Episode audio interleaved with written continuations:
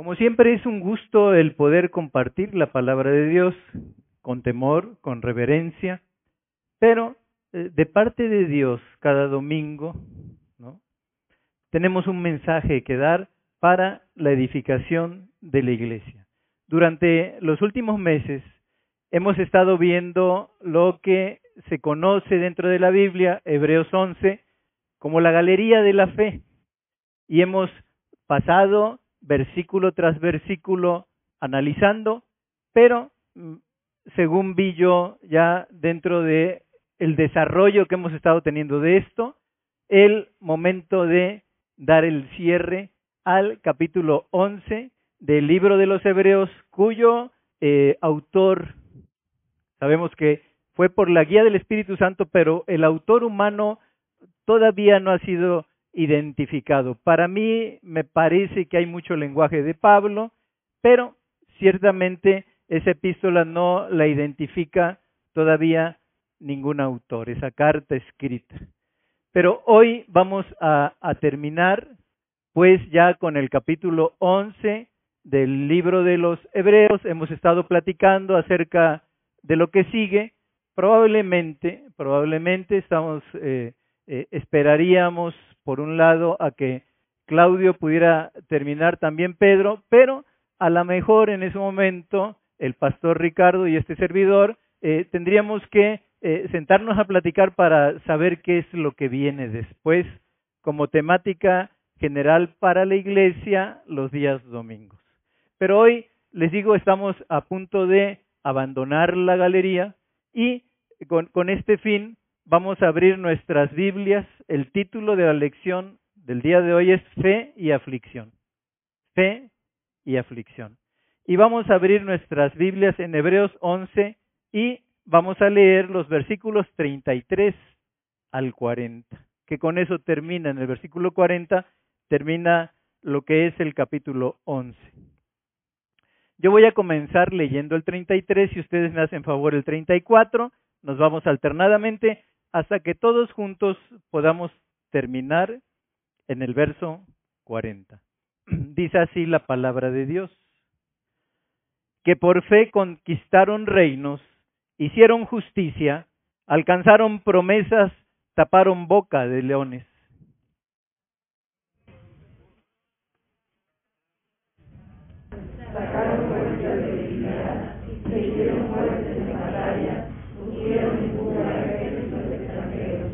Las mujeres recibieron sus muertos mediante resurrección, mas otros fueron atormentados, no aceptando el rescate, a fin de obtener mejor resurrección.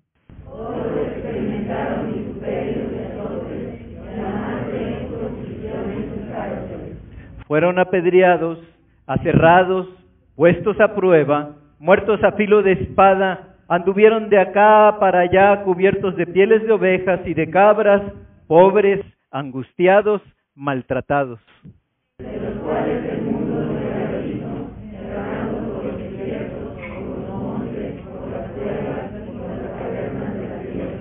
Y todos estos, aunque alcanzaron buen testimonio mediante la fe, no recibieron lo prometido proveyendo Dios alguna cosa mejor para nosotros, para que no fuesen ellos perfeccionados aparte de nosotros. Padre, en esta hora estamos muy agradecidos. Nos permites llegar a la sala final, Señor, de este, esta galería de la fe. Gracias porque tú has sostenido a tu iglesia, tú has sostenido tu obra y no nos dejas sin palabra, Señor.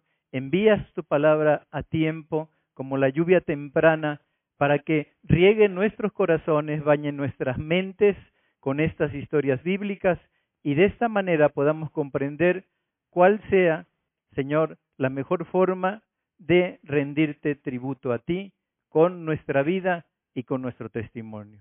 Gracias porque estamos llegando a este final Bendecimos tu santo nombre y que el Espíritu Santo nos alimente con tu palabra en este momento y Señor, que esa palabra pueda descender de las mentes a los corazones para ser verdaderos adoradores que te adoren en espíritu y en verdad te lo pido, en el nombre de Jesús.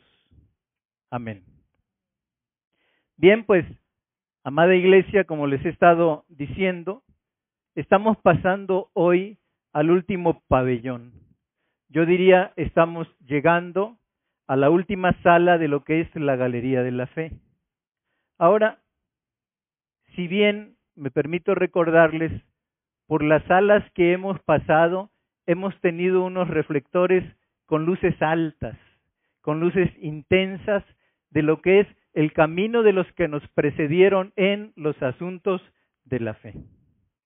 Pero, queridos hermanos, en esta sala, y sobre todo a partir de como lo leímos en el versículo 35, es necesario que de manera respetuosa disminuyamos la intensidad de la luz de los reflectores que iluminan este sector de la galería de la fe. Porque va a adquirir el, el escritor sagrado otro tono. Ya no está hablando de las grandes proezas, sino podríamos decir de aquellos héroes que aún son de la fe para nuestras vidas, pero que sin nombres, sin apellidos, nosotros podemos ver que estos hombres transitaron por el valle de la sombra. Entonces es necesario de manera respetuosa bajar las luces para que contemplemos también la vida y el testimonio de estos grandes héroes de la fe. ¿Y por qué digo esto? Porque venimos de extasiarnos de la fe de Enoch, que fue transpuesto para no ver muerte. Porque venimos de gozarnos por la fe de Noé, que con temor preparó el arca en que su casa se salvase.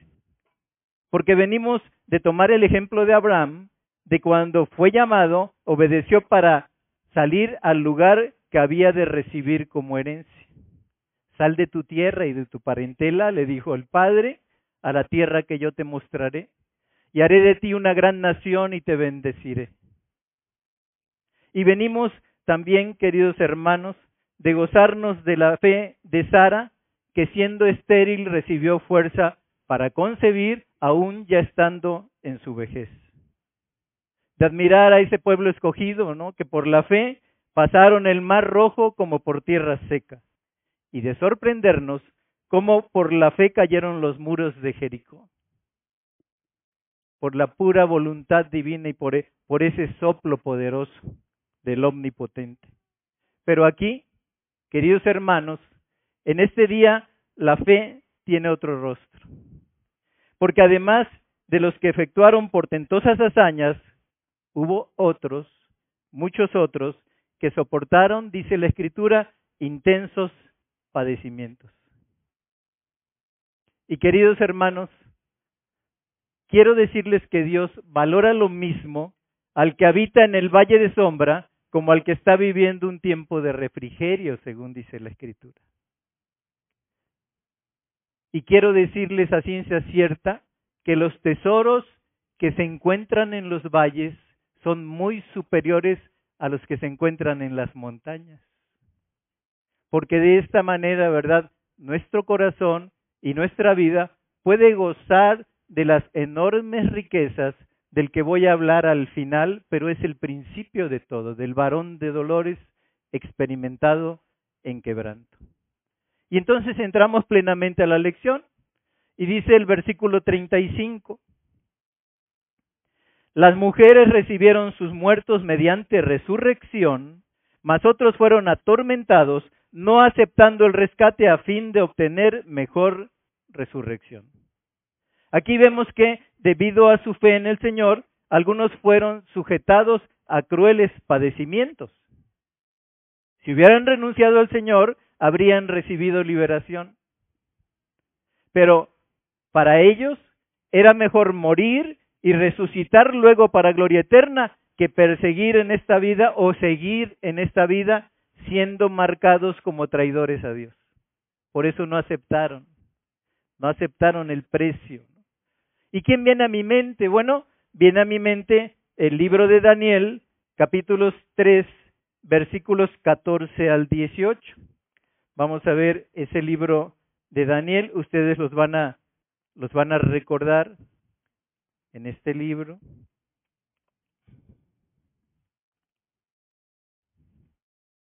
Bueno, aquí es siempre donde yo me atoro, ¿no? Es decir, en la búsqueda rápida de esas cosas que si estuviera yo solo ya tiene rato que lo hubiera yo encontrado. ¿no? Pero buscamos el libro de Daniel, el profeta Daniel, uno de los profetas mayores que están allí en el Antiguo Testamento. Y dice así la palabra de Dios. Daniel capítulo 3 versículos 14 al 18.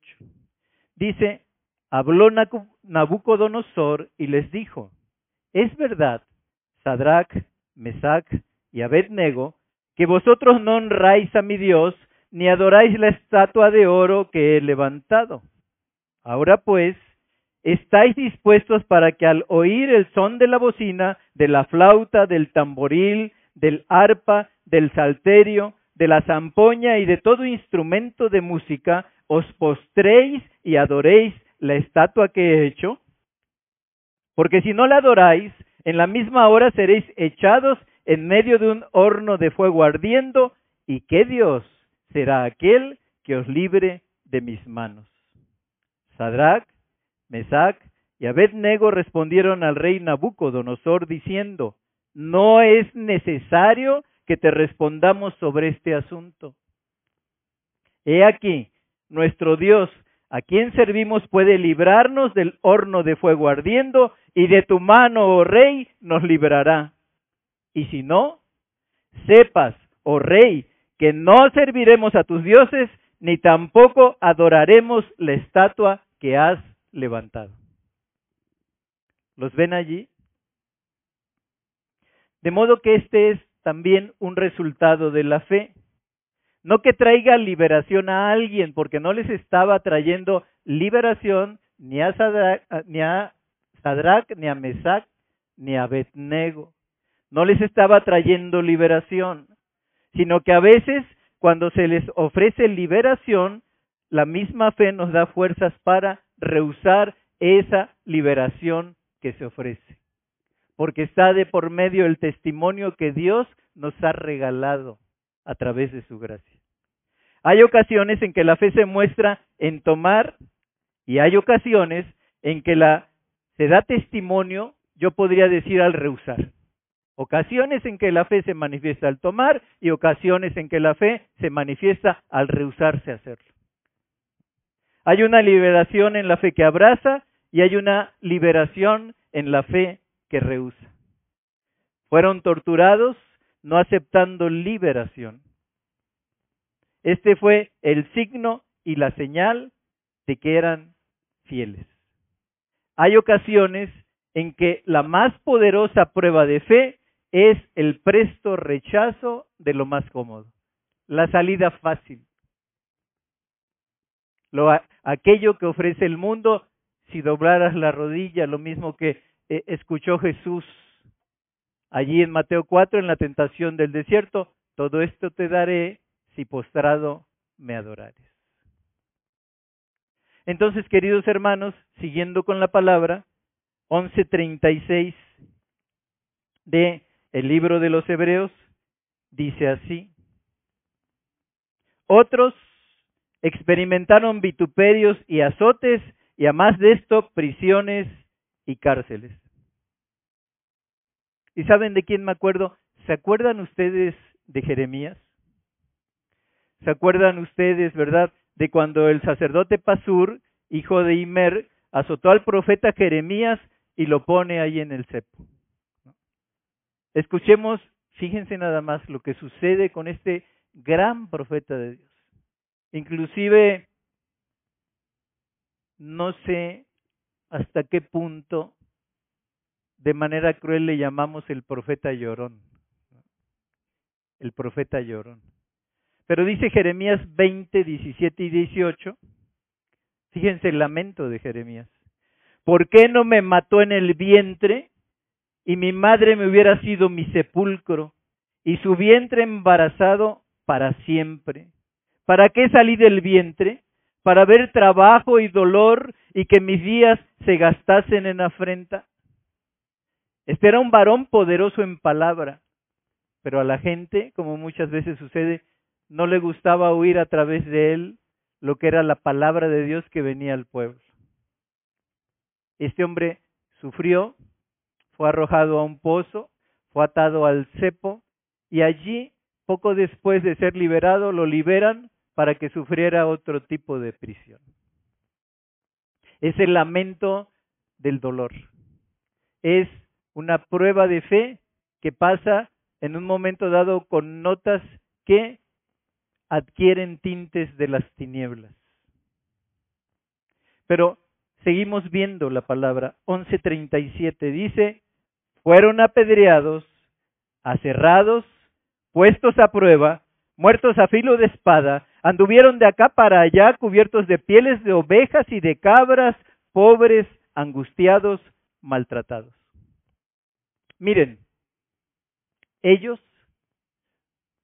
de lo que nos habla la escritura de ellos mismos, podrían haberse revestido de sedas y terciopelo y gozado de lujos, de palacios, de príncipes que hubieran compartido con ellos, tan solo si hubieran negado a Dios y creído la mentira del mundo. En lugar de ello, fueron errantes, nos dice el escritor, el escritor de Hebreos, vestidos de pieles de ovejas y de cabras. Considerados entonces, si ellos se vestían con estas pieles para disimular, ¿verdad?, su presencia y su aspecto, para vivir allí como eh, se podría decir detestados por esa sociedad imperante en la época, bueno, ellos mismos no eran mejores que ovejas y cabras, pero sí como ellas, considerados solo buenos para el matadero. Cuando, cuando yo leo ¿no? la historia antigua, se sabía que muchas de las antorchas que alumbraban sobre las calles de Roma eran los cuerpos sacrificados en el Coliseo romano, a los cuales se les había prendido fuego para que sirvieran como teas humanas que iluminaran las calles de la antigua Roma. Y andaban vestidos así, los hombres de las catacumbas andaban vestidos con pieles de ovejas. Y eran considerados solo así. Y cuando iban a ser arrojados allí al Coliseo romano, les decían, si niegas a Jehová tu Dios, no te arrojamos. Pero dicen muchas historias antiguas que ellos morían tomados de la mano cantándole himnos a Dios qué hombres ellos, qué hombres ellos. Y dice 11:38, fíjense lo que dice, de los cuales el mundo no era digno, errando por los desiertos, por los montes, por las cuevas y por las cavernas de la tierra. El mundo los trató como indignos. El mundo los trató como proscritos. El mundo los trató como desechados. Pero miren lo que dice el Espíritu Santo de Dios. El mundo, de los cuales el mundo no era digno. No eran dignos de haber convivido con ellos en esa época de la que está hablando el escritor. El mundo era indigno de ver esos espectáculos. Pero por alguna razón que nosotros desconocemos, a veces Dios nos constituye en espectáculos del mundo cuando algo nos pasa, cuando dicen dónde está tu Dios, ¿no? ¿No eras tú el que le servías? Así se sentía en el pueblo de Israel, el pueblo de Israel cuando va hacia la deportación y dice de los debajo de los sauces llorábamos y nuestros cantores nos pedían que cantáramos, que entonáramos con nuestras arpas himnos. ¿Cómo habíamos de cantar mi lengua se pega a mi paladar, decían ellos, si nosotros no volvemos un día a Sion. Pero ellos soñaban, ¿verdad?, con el redentor que vendría. Y entonces dice, cuando Él venga, cuando lo venga, nuestra boca se llenará de risa. Y muchos de los profetas decían, y los ancianos soñarán sueños, como es el caso de Joel, capítulo 3, y vuestros jóvenes verán visiones. Hay una esperanza para el que sufre del dolor. Hay una esperanza para el que transita el valle, porque no todo va a terminar allí. Pero lo cierto, cuando uno se mete a ese valle de sombras, ¿no? Uno parece que la vida allí va a terminar. Y seguimos viendo la escritura, ¿no? Sigue diciendo 11:38, dice, errando, en el versículo, ¿no? Errando por los desiertos, por los montes, por las cuevas y por las cavernas de la tierra.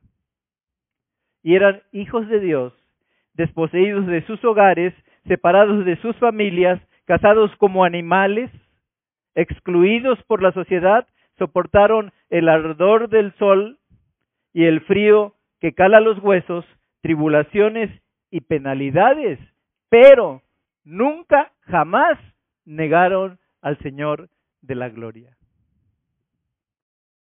Y 11.39 continúa diciéndonos, y todos estos, aunque alcanzaron buen testimonio mediante la fe, no recibieron lo prometido.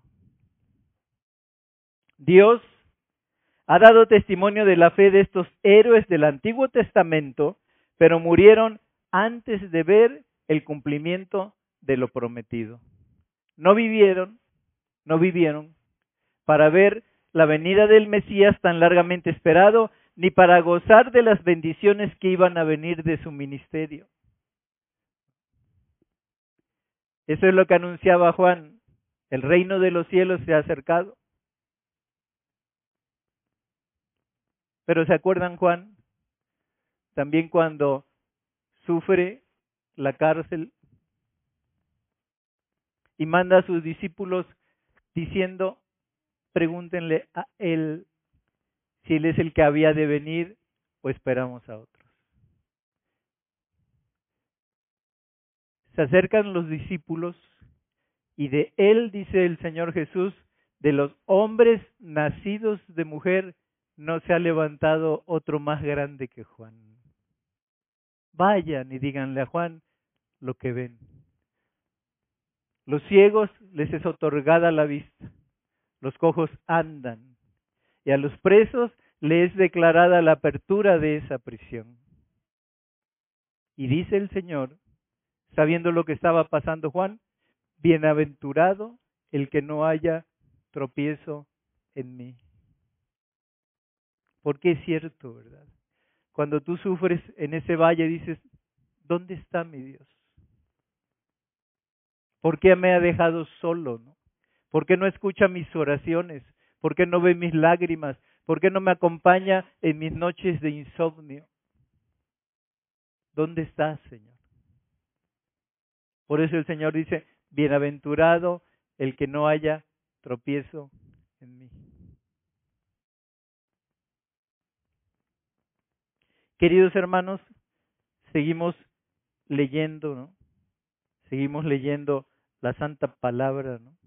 y 11:40 dice, proveyendo Dios alguna cosa mejor para nosotros, para que no fuesen ellos perfeccionados aparte de nosotros. Miren qué me dice aquí la escritura, qué nos dice aquí la escritura, qué nos enseña. Dios ha reservado para nosotros algo mejor, dice. Ha dispuesto que ellos, estos que leemos, no fueran perfeccionados aparte de nosotros. Ellos nunca gozaron de una perfecta conciencia con respecto al pecado. Nosotros sí la tenemos en Cristo. Sabemos que Él es fiel para perdonar todos nuestros pecados. Si confesamos nuestros pecados, Él es fiel y justo para limpiar nuestros, para pagar por todos esos pecados, perdonar esos pecados y limpiarnos de toda maldad. Eso decía David. Bienaventurado el varón cuyo pecado ha sido perdonado. Y nosotros tenemos una perfecta conciencia porque no depende de nuestras obras, no depende de nuestros esfuerzos, sino depende de aquel día glorioso en que Jesús en la cruz pagó todos nuestros pecados. Y tenemos una conciencia que nos llena de paz. No hay pecado alguno que no pueda ser perdonado por la poderosa sangre de Cristo. Ahora yo como hombre siempre me estoy preguntando, ¿me llegará a perdonar Dios cuando yo peco? ¿Podrá olvidar esto? Bueno, la escritura dice que sí. Que si confesamos nuestros pecados, Él es fiel y justo para perdonar todos nuestros pecados y limpiarnos de toda maldad. Bueno, los antiguos no tenían esa conciencia. Por eso el escritor de Hebreos dice que era necesario el continuo sacrificio de los bueyes, de los machos cabríos, porque nunca pudieron perdonar el pecado, pero cuando entró el sumo sacerdote Jesucristo mismo, y cuando él dijo consumado es, sabía bien lo que decía nuestro Señor. No había más sacrificio por el pecado que hacer, porque había sido hecho un pecado suficiente y poderoso para que todo aquel que acuda a Él rogando su perdón, todos sus hijos, puedan tener una conciencia perfectamente limpia, porque Él ya ganó a través de su sacrificio el perdón de nuestros pecados que confesamos. Todo es de Dios. Lo único con lo que nosotros nos quedamos, ¿verdad? Y en lo cual Dios no puede hacer nada, es un pecado no confesado. Si tú no confiesas, Él también, en ese sentido, bueno, dice, tampoco voy a obligarte. Todo es del menos el pecado inconfeso. Ese le pertenece al hombre rebelde. Les decía, ellos nunca gozaron de una perfecta conciencia con respecto al pecado y no gozarán de la plena perfección del cuerpo glorificado en el cielo hasta que todos seamos arrebatados para encontrarnos con el Señor en el aire. ¿Se acuerdan? Esa escritura, bueno, primera tesalonicenses, es decir, aquellos santos antiguos, en un momento dado, cuando murieron, su espíritu fue a Dios, que es el que lo dio, pero en una perfecta resurrección de ese cuerpo, de esa alma, de ese espíritu, se llegará en el día en que nos cuenta, eso sí, el apóstol Pablo en Primera Tesalonicenses capítulo 4, versículos 3 al 18. Y dice así la palabra de Dios bajo el título La venida del Señor. Tampoco queremos que ignoréis, hermanos, para que no os entristezcáis como aquellos que no tienen esperanza. Porque si creemos que Jesús murió y resucitó, así también traerá Dios con Jesús a los que durmieron con él. Por lo cual, os decimos esto en palabra del Señor, que nosotros que vivimos, que nosotros, dice la Escritura, ¿verdad? Que vivimos, que nosotros que hayamos quedado ¿no? Hasta la venida del Señor no precederemos a los que durmieron. Porque el Señor mismo, con voz de mando, con voz de arcángel y con trompeta de Dios, descenderá del cielo y los muertos en Cristo resucitarán primero. Los, los muertos en Cristo, tanto del Antiguo Testamento como los que murieron en el Nuevo Testamento. Los muertos en Cristo resucitarán primero y luego nosotros, los que vivimos, los que hayamos quedado, seremos arrebatados juntamente con ellos en las nubes para recibir al Señor en el aire y así estaremos siempre con el Señor. Por tanto, alentaos los unos a los otros con estas palabras. ¿Qué estaba diciendo Pablo, verdad? Bueno, primero nos está dando ánimo. Tampoco quiero que ignoren, dicen hermanos, para que no se entristezcan como los que no tienen esperanza. Y miren, he estado en muchísimos eh, lugares donde se está velando el cuerpo de un cristiano que murió. Y he estado también en muchísimos lugares donde se está velando a personas que murieron sin la esperanza. Y en uno se llora y en otro se canta. Y en unos se despide y en el otro se dice hasta pronto. porque volveremos a vernos, porque no todo termina allí, porque a la final trompeta sabemos que los muertos en Cristo van a resucitar y luego nosotros, si nos es concedido, también seremos arrebatados juntamente con ellos para ir y recibir al Señor en el aire. Por eso podemos decir, cuando han muerto personas queridas, ¿dónde está o muerte tu aguijón? ¿Y qué quiere decir esto, no? ¿Dónde está o muerte tu aguijón? Bueno, las serpientes pican e inoculan el veneno a través de un aguijón. Y Cristo en la cruz del Calvario le quitó el aguijón al que tenía el imperio de la muerte. Ya no tiene aguijón. O cuando menos ese aguijón puede llegar a doler, pero ya no tiene el veneno de la perdición eterna. Y nosotros podemos decir de los que nos precedieron, ¿verdad? Nos veremos allá. A las puertas de la eternidad con luz del resplandor. Un día todos estaremos reunidos, porque el Señor es Señor de vivos y no de muertos. Así es que, queridos hermanos, nos dice la Escritura al final, alentaos los unos a, a los otros con estas palabras. Tenemos una esperanza, y es una esperanza viva que tenemos en el Señor Jesucristo, pase lo que pase en nuestra vida. Andemos ahora en la montaña o andemos en el valle de sombra. Entonces, en este sentido, ¿verdad? Me lleva a decir que los santos del Antiguo Testamento, según Hebreos 12:23, son ya hechos perfectos en la presencia del Señor, los espíritus de los santos, ¿no?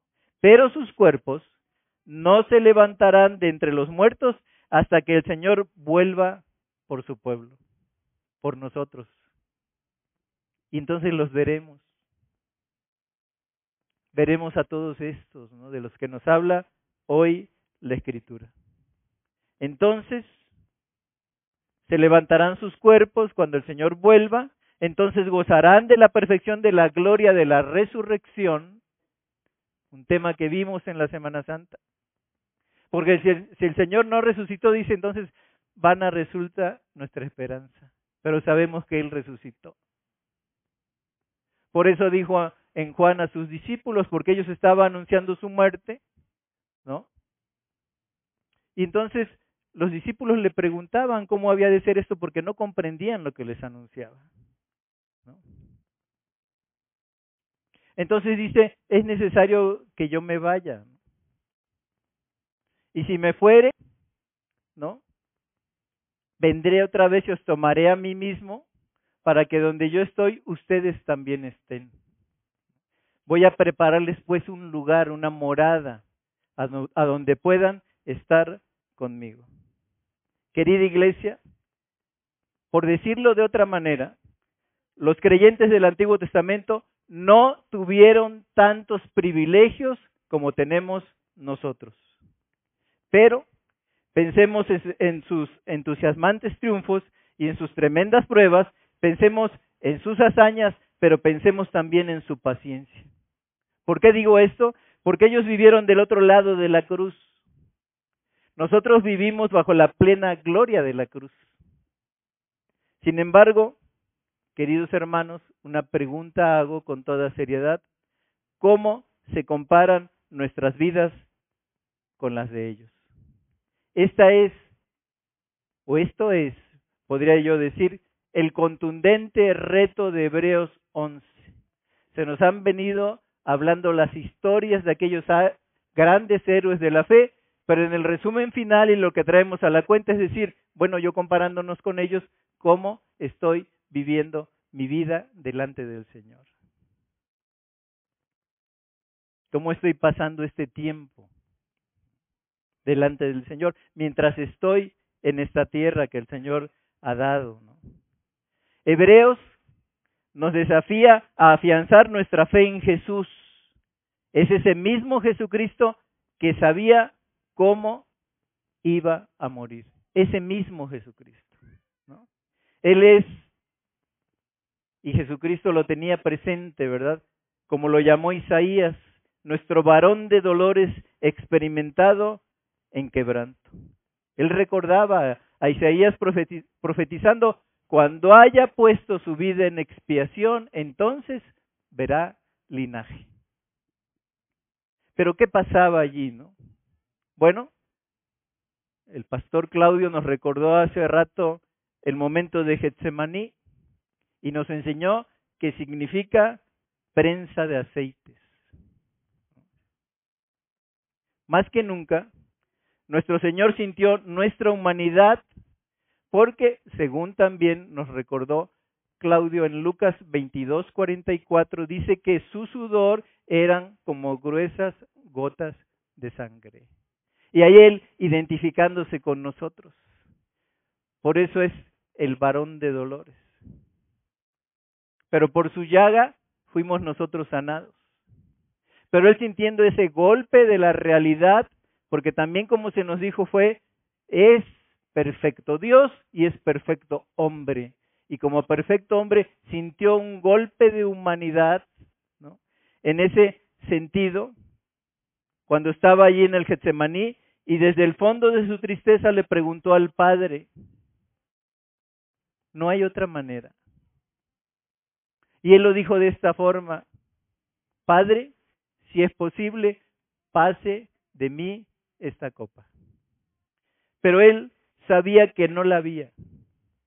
Él sabía que no la había y se quedó con lo que sabía y cumplió su misión de dar su vida en rescate por muchos, de dar su vida por nosotros.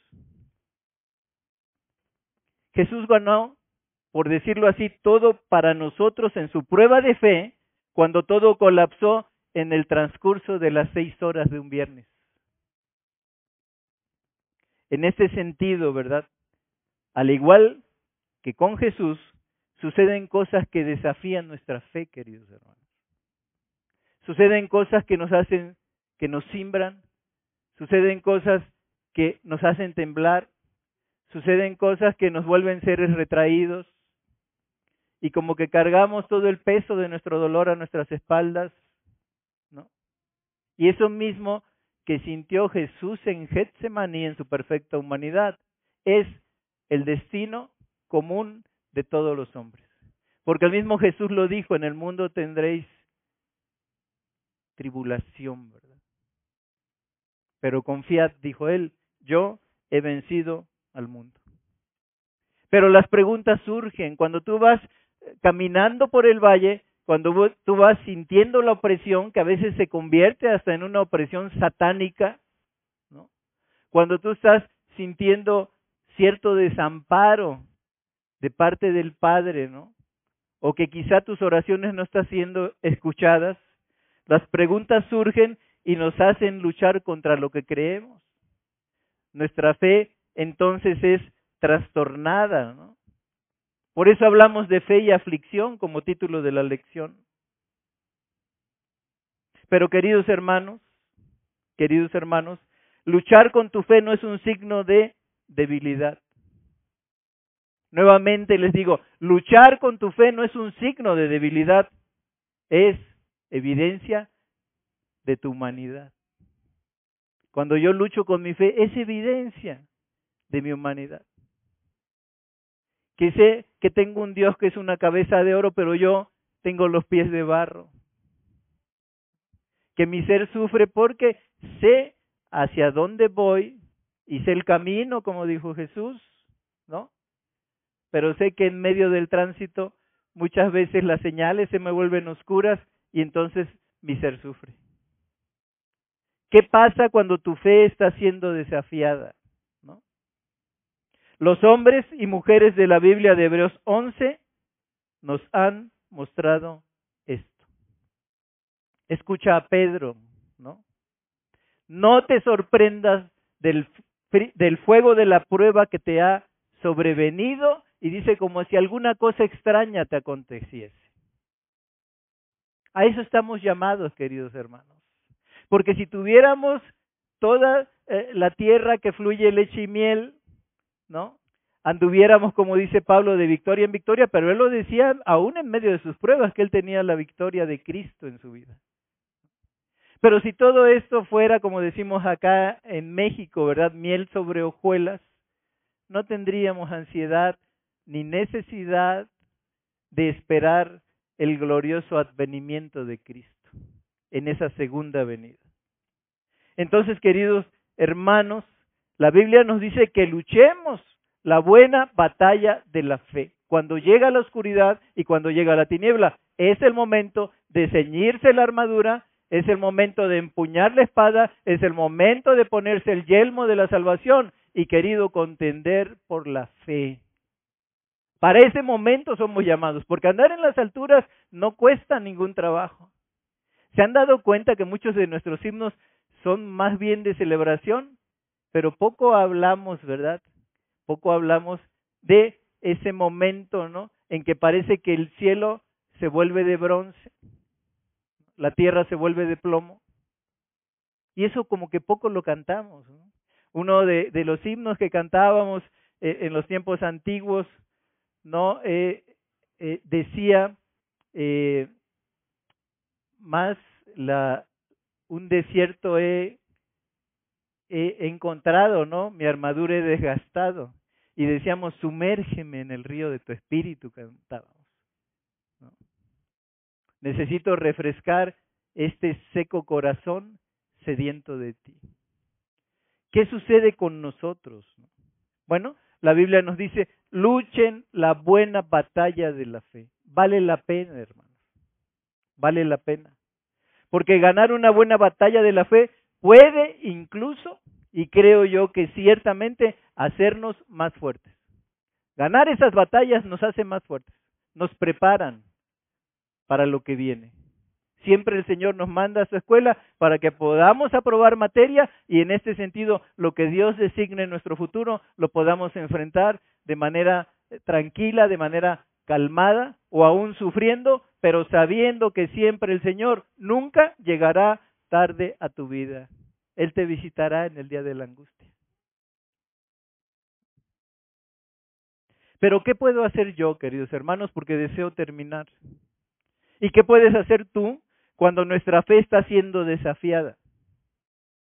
Y me gustaría terminar con el siguiente pensamiento. Lo primero, ¿verdad? ¿Qué podemos hacer? ¿Qué podemos usar para salir victoriosos en batalla? Primera cosa, queridos hermanos, quédate con lo que sabes. Quédate con lo que sabes.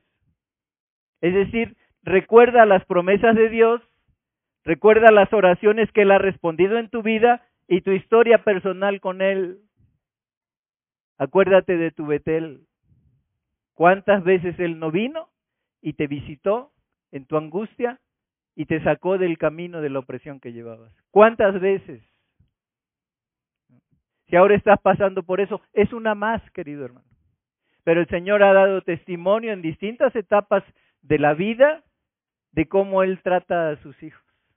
Por eso dijo, he aquí, yo estoy con vosotros todos los días hasta el fin del mundo. No te dejaré ni te desampararé. Entonces acuérdate, acuérdate de tu Betel. ¿Cuántas veces Dios mismo te ha visitado para confirmar tu fe?